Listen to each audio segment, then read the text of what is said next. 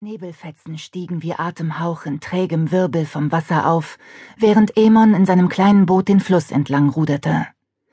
Die aus der Nachtruhe erwachende Sonne verströmte ein bleiches, kühles Licht und ließ die Vögel ihren morgendlichen Chor anstimmen.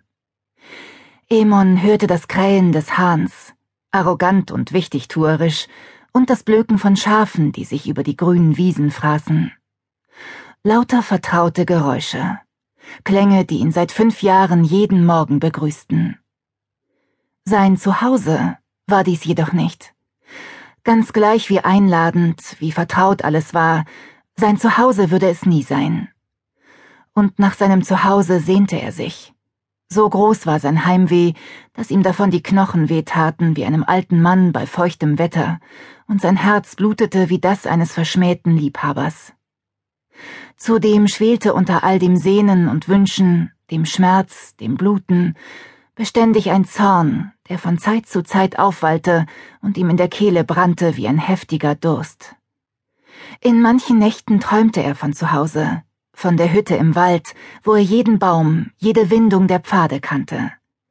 Und in manchen Nächten waren diese Träume so wirklich wie das Leben, so dass er das Torffeuer und den süßen Duft der Binsen seines Bettes riechen konnte, zwischen die seine Mutter für einen guten Schlaf und schöne Träume Lavendel gemischt hatte. Er konnte ihre Stimme hören, ihr leises Singen unter dem Schlafboden, wo sie Zaubertränke und Kräutertees mischte. Dunkle Hexe hatten sie seine Mutter genannt, respektvoll, denn sie war mächtig und stark, freundlich und gut. Und so erwachte Emon in manchen Nächten, wenn er von zu Hause träumte und seine Mutter von unten singen hörte, mit Tränen auf den Wangen. Die er hastig wegwischte. Er war jetzt ein Mann, volle zehn Jahre alt, das Familienoberhaupt, wie sein Vater es vor ihm gewesen war. Tränen waren Weiberkram. Außerdem musste er auf seine Schwestern aufpassen, erinnerte er sich, und ließ das Boot leicht dahintreiben, während er die Ruder in die Dollen legte und die Angelschnur ins Wasser hängte. Brunner war vielleicht die Älteste, doch er war der Mann in der Familie. Er hatte einen Schwur geleistet, Brunner und Tigen zu beschützen, und das würde er auch tun. Er hatte das Schwert ihres Großvaters geerbt, er würde es benutzen, wenn die Zeit dazu gekommen war. Und sie würde kommen. Denn da waren noch andere Träume. Träume, die ihm Angst machten statt Kummer. Träume von Kowan, dem schwarzen Zauberer. Sie bildeten eisige Klumpen der Furcht in seinem Bauch, die trotz des glühenden Zorns gefroren. Es war eine Furcht, die den kleinen Jungen in ihm nach der Mutter rufen lassen wollte. Doch er konnte es sich nicht erlauben, Angst zu haben. Seine Mutter war fort hatte sich geopfert, um ihn und seine Schwestern zu retten, wenige Stunden nachdem Kowan ihren Vater getötet hatte. Den Vater vor seinem inneren Auge zu sehen, gelang ihm kaum noch. Zu oft brauchte er die Hilfe des Feuers, um das Bild zu finden. Das Bild des großen, stolzen Dahi, des Kenfine, des Clanchefs, mit dem hellen Haar, der so gerne gelacht hatte. Doch er brauchte nur die Augen zu schließen, um seine Mutter zu sehen. Bleich wie der nahende Tod stand sie vor der Hütte im Wald an jenem nebligen Morgen, während er mit seinen Schwestern davonritt. Kummer im Herzen, junge, brennende Macht im Blut. Seit jenem Morgen war er kein Junge mehr, sondern einer der drei, der dunklen Hexen, durch Blut und Schwur dazu bestimmt, das zu vernichten, was selbst seine Mutter nicht zu zerstören vermocht hatte. Ein Teil von ihm brannte darauf zu beginnen und diese Zeit in Galway zu beenden, auf dem Hof ihrer Cousine, wo morgens der Hahn krähte und die Schafe auf den Wiesen blökten.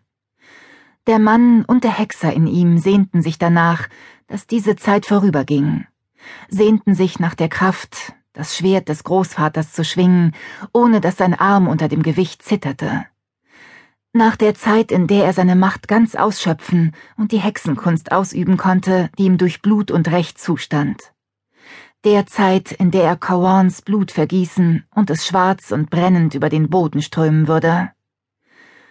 Doch in seinen Träumen war er ein kleiner Junge, unerprobt und schwach, verfolgt von dem Wolf, in den Kawan sich verwandelte, dem Wolf mit dem roten Stein der schwarzen Macht, der an der Kehle schimmerte und es war sein eigenes Blut und das seiner Schwestern, das warm und rot über den Boden rann.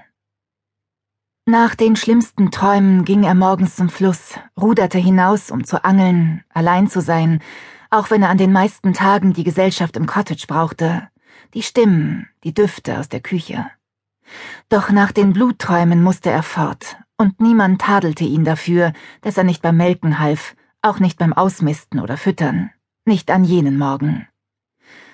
Und so saß er im Boot, ein schmächtiger Junge von zehn Jahren mit einem braunen, vom Schlaf verwuschelten Haarschopf und den wilden blauen Augen seines Vaters, der strahlenden, in ihm aufkeimenden Macht seiner Mutter. Er konnte zuhören, wie der Tag um ihn her erwachte, geduldig darauf warten, dass ein Fisch anbiss und den Haferkuchen essen, den er aus der Küche seiner Cousine mitgenommen hatte. Und er konnte wieder zu sich selbst finden. Der Fluss, die Stille, das sanfte Schaukeln des Bootes erinnerten ihn an den letzten glücklichen Tag, den er mit seiner Mutter und den Schwestern erlebt hatte.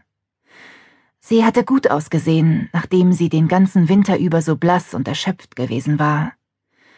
Sie alle hatten die Tage bis Beltene und bis zur Rückkehr seines Vaters gezählt. Dann würden sie ums Feuer sitzen, hatte Emon sich vorgestellt, Kuchen essen und mit Honig gesüßten Kräutertee trinken, während sie den Geschichten lauschten, die der Vater von den Raubzügen und der Jagd erzählte.